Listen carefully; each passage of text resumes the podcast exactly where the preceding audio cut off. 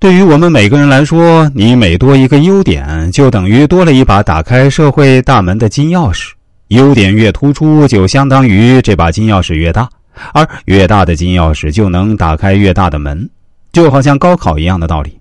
成绩差的人，什么大学的门都打不开；成绩普通的人，能够打开普通大学的校门；成绩优秀的人，能够打开优秀大学的校门；成绩卓越的人，能够打开北大清华的校门。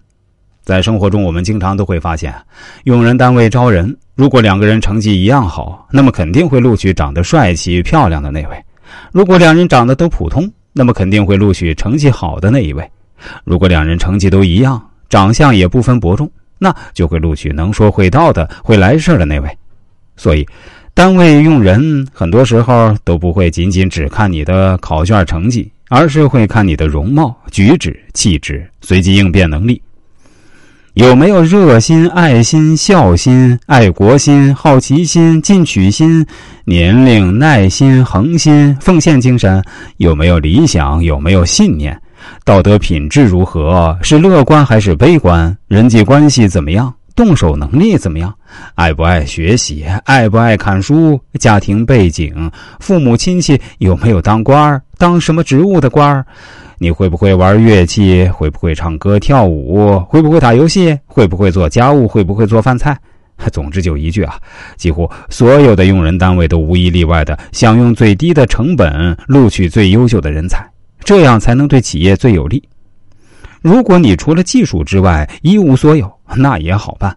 就好好学习，天天向上，绞尽脑汁，鞠躬尽瘁，孜孜不倦，把你的技术提高到炉火纯青，提高到极致，提高到鹤立鸡群、唯我独尊，没人能跟你相提并论、比肩竞争的优势地位，你就会成为所有人眼中的香饽饽，无论到任何地方都会有你的容身之地，这也是技术性人才的生存之道。世界永远都是强者的舞台，即使失去一次机会，仍然还会有第二次、第三次、第四次、第五次机会。未来永远都是年轻人的未来。对于灿烂的未来，年轻人们心里应该充满信心、充满乐观、充满想象、充满拼搏、充满收获。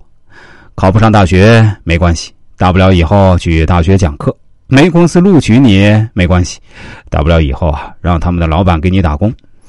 你没钱没势没工作没车没房没有好女人看得起你没关系，大不了再过二十年，你娶了他女儿，让她给你当丈母娘。